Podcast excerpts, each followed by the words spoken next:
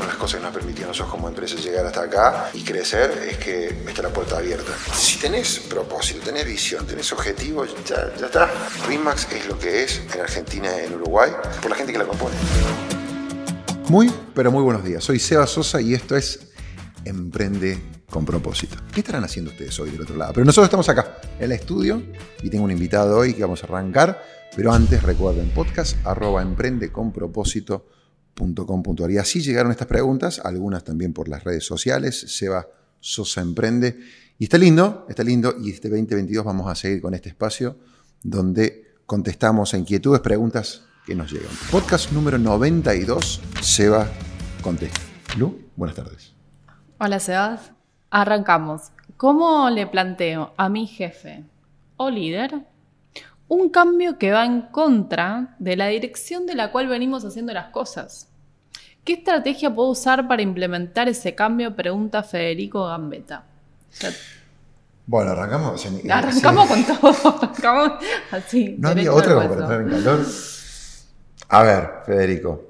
Quizás eh, no está mal hacer las cosas de repente totalmente distinto porque por ahí la empresa está en medio de un, cambio, entonces abro una suerte, viste, de, de paraguas, por así decirlo, a, mi respuesta, porque a mí me ha tocado también tener conversaciones con gente que dice, che, eh, reunión, nos juntamos, estamos todos, muchachos, vamos a pegar un, volantazo, porque la empresa que queremos construir, yo los próximos 10 años, ¿se entiende lo que digo? Entonces, no, no lo entiendo. ¿Por qué le está preguntando cómo le plantea su líder? o sea, un cambio que va en contra de lo que, de lo que el líder propone. No, no, lo que veníamos o que venimos haciendo. Entonces digo, quizás de fondo hay un cambio en la empresa. Por eso, yo, también leo eso. Ok. okay? Entonces, antes me gusta como jugar a abogado del diablo. Dale. Entonces, a veces me ha tocado de repente decir, che, cambio, vamos a dar vuelta a la hoja, va a ocurrir, pasó tal cosa, ¿no es cierto? Eh, patir el tablero. Yo me acuerdo en situaciones mías donde durante mucho tiempo también era como que estuve ausente dentro del equipo, que estaba demasiado preocupado en realmente construir allá afuera. Entonces, sentarte y decir, a ver, muchachos, venimos trabajando de una manera que, en la que no me siento cómodo, o que no vamos a llegar a ser la empresa que tenemos que ser. Entonces, no sé si hoy Fede, pero acá porque Fede dice, no, nada que ver, de repente. Entonces, bueno, si nada que ver, si nada de esto está ocurriendo, tener una conversación. Yo creo que con las cosas que nos permitieron nosotros como empresa llegar hasta acá y crecer es que está la puerta abierta. No sé si en tu equipo y en tu empresa la puerta está abierta. Pero si la puerta está abierta es golpear. No, en formato, viste, piquete, sino en la cuestión, che, Lu, mira. Con diálogo. Exactamente indignado. Exactamente. y abierto también a que le propongan. El, diálogo. Y, y plantear las cosas como a vos te gustaría que te las planteen. Si vos tuvieras entonces su zapato. Ese me parece un muy buen consejo. ¿Entendés? Sí. O sea, pasa que estamos tan acostumbrados a la huelga, al piquete, a, viste, como que en el vez de que haya el diálogo. Entonces yo diría, che, eh, Fede, ¿te puedo robar unos minutitos? Mira, quiero conversar con vos muy porque. argentino, ¿no? Como muy, como muy cansado. Ahora, te digo otra cosa más, Fede. Si, si vos también trabajas en un lugar donde vos decís no hay diálogo, no se permite, no está esa apertura, bueno, capaz que ahí también ya hay una pregunta más de fondo que decir, bueno, quiero seguir siendo parte de este equipo, o quiero seguir siendo parte de esta empresa, ¿no?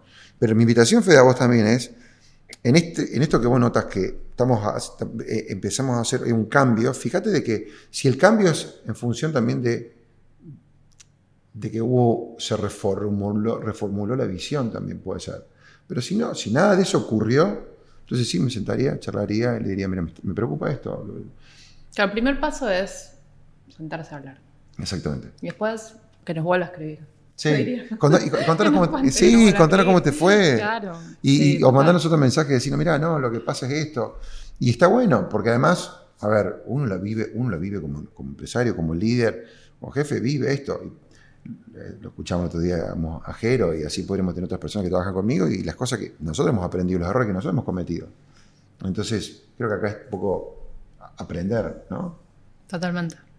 ¿Todos podemos ser emprendedores? Pregunta Iván hmm.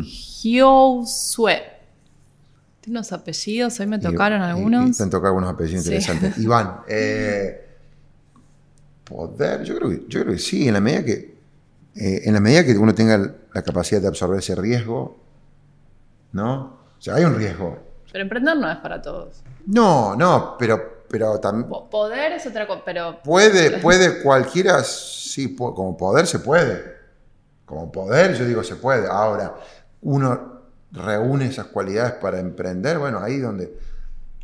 Porque si no, en algún punto todos seríamos emprendedores, porque también, ojo, estamos pensando en el emprendedor cuando le está yendo bien. O sea, de vuelta, yo te muestro hoy mi- nuestra cuenta bancaria, vas a decir, ah, me encantaría emprender. Bueno, pero te muestro la cuenta bancaria si que los primeros 12 años, y no sé si la gente hubiera querido emprender. Entonces digo, Y la cantidad de. de- y atrás de eso, horas, horas, sí, esfuerzo, sí, la sí. cantidad de cosas que vos dijiste que Más no. allá de, la cuenta etcétera, bancaria. etcétera. Entonces, a lo que yo voy es que hay que tener esa capacidad de, de riesgo, no sé si llamarlo sacrificio, porque en algún punto uno lo hace por, porque te, te- te- te conmueve, te atrapa ese proyecto que vos estás diciendo. Ahora, también tengo que decirte, hay momentos de que cuando ves que todo el mundo de repente está tirado en la playa de vacaciones y, y por más que no sea la playa que a vos te hubiera gustado, pero estabas en una playa y yo estaba, ¿no es cierto?, nuestra... Mirándolo por la ventana. Sí. la computadora. O cuidando, yo me acuerdo, nuestras primeras vacaciones eran en casa de nuestros amigos que se iban de vacaciones y nosotros éramos como, ¿viste? como los, los cachorritos, ¿viste? los perritos, ¿viste? ¿viste? un tipo labrador que nos quedábamos a cuidar la casa, ¿entendés? De nuestros amigos.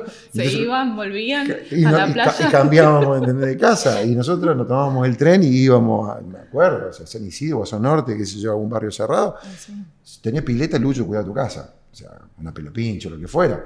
Y esas nuestras vacaciones. Entonces digo, se puede, uno puede. El tema es que después hay gente que no está dispuesta a tomar el- a pagar ese precio, a tomar esas decisiones, a poner en riesgo su capital, ¿no?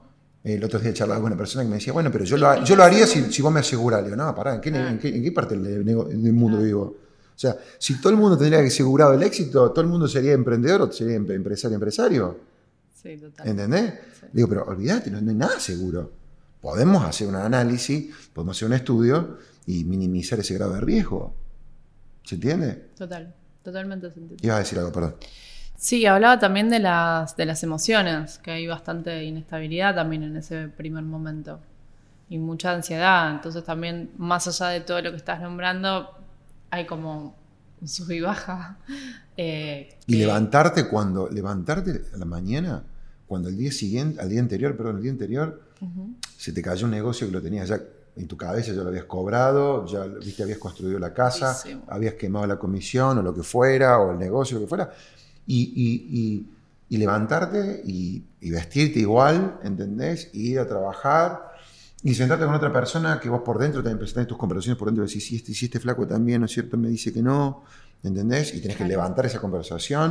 ¿Es para todo? No, no- no- claramente creo que no es para todo, pero yo creo que cualquiera puede, Bien, ¿sí? pero no es para todos. Pero no es para todos. Voy a subrayar. ¿Cómo logro que el contexto del país no contamine mi motivación principal si ya tengo el propósito, la visión y los objetivos? Pregunta Mati Nis. Tiene todo, pero es difícil. Latinoamérica. Y que apague así. la tele, que apague la tele. El otro día fui a un programa, este, tuve en un programa... Este, Están invitando a todos lados. No, no, no, no. Pero tuve un programa, viste, y en la cortina, mientras que estaba la publicidad, que esto, que lo otro, hablaban de, hablaban de temas que yo no tenía ni idea de lo que estaban hablando. O sea, eh, hablaban de lo que le pasó a fulana y a Mengano y a esto y el otro y las situaciones y el coso, y viste lo que... Y yo digo, no entiendo nada de lo que están hablando. Entonces, a Mati lo que le diría es apagar la tele. Yo no, no veo televisión. Cada tanto decir, che, eh, no sé, las elecciones, vamos un ratito a las elecciones. Si tenés propósito, tenés visión, tenés objetivos, ya está. Y si tenés los fondos para desarrollar tu, o sea, tu proyecto, ya, ya- ya está. No hay nada allá afuera, me parece que le va a agregar valor a tu proyecto. O sea, viendo un discurso, prendiendo la tele, escuchando a un funcionario público, o de repente, bueno, ahora estoy en Twitter, ¿viste? Porque a raíz de toda esta situación, ¿viste? Leo un poquito de Twitter, lo que nos está pasando un poco a nosotros, y- pero vos ves Twitter y decís, claro, ahora entiendo por qué yo no tenía ni siquiera Twitter en mi celular, o sea, la aplicación no existía en mi celular hasta hace poco. Entonces, vuelvo al nuestro, vuelvo a nuestra historia. El contexto, no- el sector inmobiliario, si vos agarras el sector inmobiliario en los últimos, ¿no cierto?, 20 años, la tendencia es clara, clara, clara, es hacia abajo. El mercado inmobiliario cada vez es más pequeño. Nosotros vinimos con una marca extranjera que no la conocía absolutamente nadie, a ofrecer servicio una herramienta y una estrategia de trabajo, de gestión para operar una inmobiliaria distinta a todo lo que pasaba en el mundo, en Argentina, ¿no? Ujú. Y acá estamos. Entonces digo, no nos prestó, no- nunca tuvimos un préstamo del Estado, nunca, o sea, me senté a charlar con una consultora para que me diga cómo funciona en la Argentina. Entonces, este, nada, Mati, tenés todo lo que hace falta. Pero es laburar, es romperte la cabeza, salí, tenés propósito, visión, y después es pelarte, ¿no es cierto?, las manos y trabajar, eso. ¿Cuál es el límite de la ambición de ganar dinero? ¿Ser exitoso es ser rico? Pregunta Danilo Hmm. Arbetman. Está buena la pregunta. América Latina, viste, como que si sos rico sos delincuente, ¿no? O sea que... Algo hiciste. Sí, algo hiciste. y estás en una muy Sí, rara. sí, sí. Eh, hasta que yo creo que empezamos a ver casos de gente que no la conocemos, quizá cuando Qué feo, chico. ¿no? Ese preconcepto. Claro, entonces tenemos que luchar contra eso. También yo creo en el concepto de riqueza como algo mucho más que tu estado de cuenta bancaria. ¿No? ¿Cuál- cuál- ¿Cómo es la frase de salud, viste, de que no era- éramos tan pobres que lo único que teníamos era plata, ¿no? Claro. O, o algo así, ¿no? Que Entonces yo creo que la riqueza va mucho más allá del dinero que uno tiene. está bueno el dinero como un intercambio de una moneda, viste, un commodity que te permite eh, conquistar sueños que uno tenía, ¿no? O sea, yo tengo un montón de sueños, tenemos con un montón de sueños, y, y- y si no tuviéramos, digamos, dinero y esa moneda para intercambiar, no lo podríamos hacer, pero no como fin en sí. Ahora, no hay nada malo con el éxito o el crecimiento económico, financiero, me parece que excelente. Y, y la ambición, yo creo que la, la- la ambición es una palabra que yo creo que eh, eh, si está bien utilizada es buena. Eh, yo me considero una persona quizás ambiciosa desde el punto de vista que, no sé, terminamos un evento, viste, Lu, y es como que de vuelta, ¿no? Es, che, ¿qué hicimos bien, qué hicimos mal? Planificamos algo y nos sentamos y decimos, che, esto podría salir mejor. Eso en algún punto es ambición, quizás. No sé si ambición, exigencia, como lo quieres llamar, pero ahora creo que la ambición, el límite es de repente, "Uy, che, bueno, soy ambicioso con- cuando corro el Ironman. O sea, ¿viste? De repente, yo me acuerdo cuando crucé el arco del Ironman, en vez de repente estar celebrando, viste, que había llegado, era como que, viste, mirando el reloj y bueno, hay una suerte un poco quizás de ambición ahí, pero es una ambición me parece que genuina de querer mejorar y, y superarnos. Me parece que el problema, y porque acá puntualmente está hablando de ganar dinero, Sí. es cuando eso se convierte en el, en el. El objetivo. ¿Entendés? Sí. O sea, cuando, cuando ya es como que "Buah, vamos detrás de algo y ya nos olvidamos. Nos olvidamos porque es porque simplemente quiero X cantidad de plata más, viste, en el banco. Porque la carrera esa no la terminas de ganar nunca. Siempre va a haber alguien más rico que vos, siempre alguien va a tener un auto más lindo que el tuyo, eh, una casa más grande que, la tuya. Entonces esa carrera es difícil ganarla. Cuando ya el objetivo es eso, ahí entraste en un circuito jodido. ¿No? Y ahí te diría que sí, ahí cruzaste ese límite de la, de la ambición, me parece. Bueno, eh, para cerrarte una más. ¿Cuál es la manera de reinvertirse constantemente en Remax? Arranqué hace poco, dice Nico. Nico, eh, si- bueno, si arrancaste hace poco, eh, me pregunto por qué habría que reinventarse, está buenísimo, o sea, pero este, Es muy eh, buena la observación. reinventarse no sé si vendrá de, de como que querer también cambiar el chip dentro de su cabeza, ¿no? Porque yo, si arrancaste hace poco dentro, digamos, de, de nuestra red, acá en Remax, rodeate de personas que vos decís, che, mi- mira, mira, mira, mira qué buena persona y mira qué bien que le va, ¿no? O sea, nosotros con Doti eh, ya llevamos varios años, no so- pero yo tengo algunos años previos en RIMAX en Estados Unidos y, y hoy mentores dentro del mundo RIMAX, que lo hemos charlado en otras ocasiones. Y, y fue arrimarnos a estas personas, arrimarnos y sentarte ahí, viste, como que al costado y bueno, no molesta si nos quedamos acá quietitos, observamos. Y, entonces, consejo que yo le daría, Identificar gente que, que tiene buenos valores, que trabaja bien, que es buena gente. Va a decir, yo quiero ser como esta persona. y, hay- y mu- y muchas de estas personas, como consecuencia, les va bien, que es lo que hablábamos anteriormente. Son, son, son ricos, pero va mucho más allá, ¿no es cierto?, del dinero. Viste que nosotros todos los años tenemos una convención y en esa convención uno de los momentos más emotivos, por así decirlo, es cuando entregamos los premios y celebramos los logros de- del año previo, ¿no? Que, Sí. que hemos cerrado.